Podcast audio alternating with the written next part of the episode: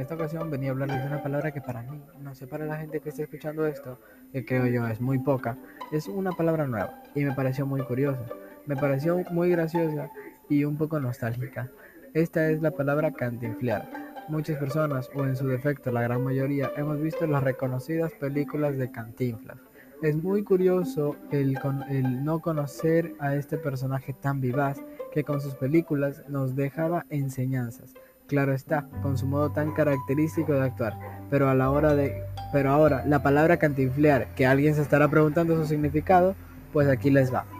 Hablar o actuar de forma disparatada e incongruente y sin decir nada con sustancia. Los que hemos visto Cantinflas no sabrán, los que no han visto a Cantinflas no sabrán muy bien a qué se refiere con esto.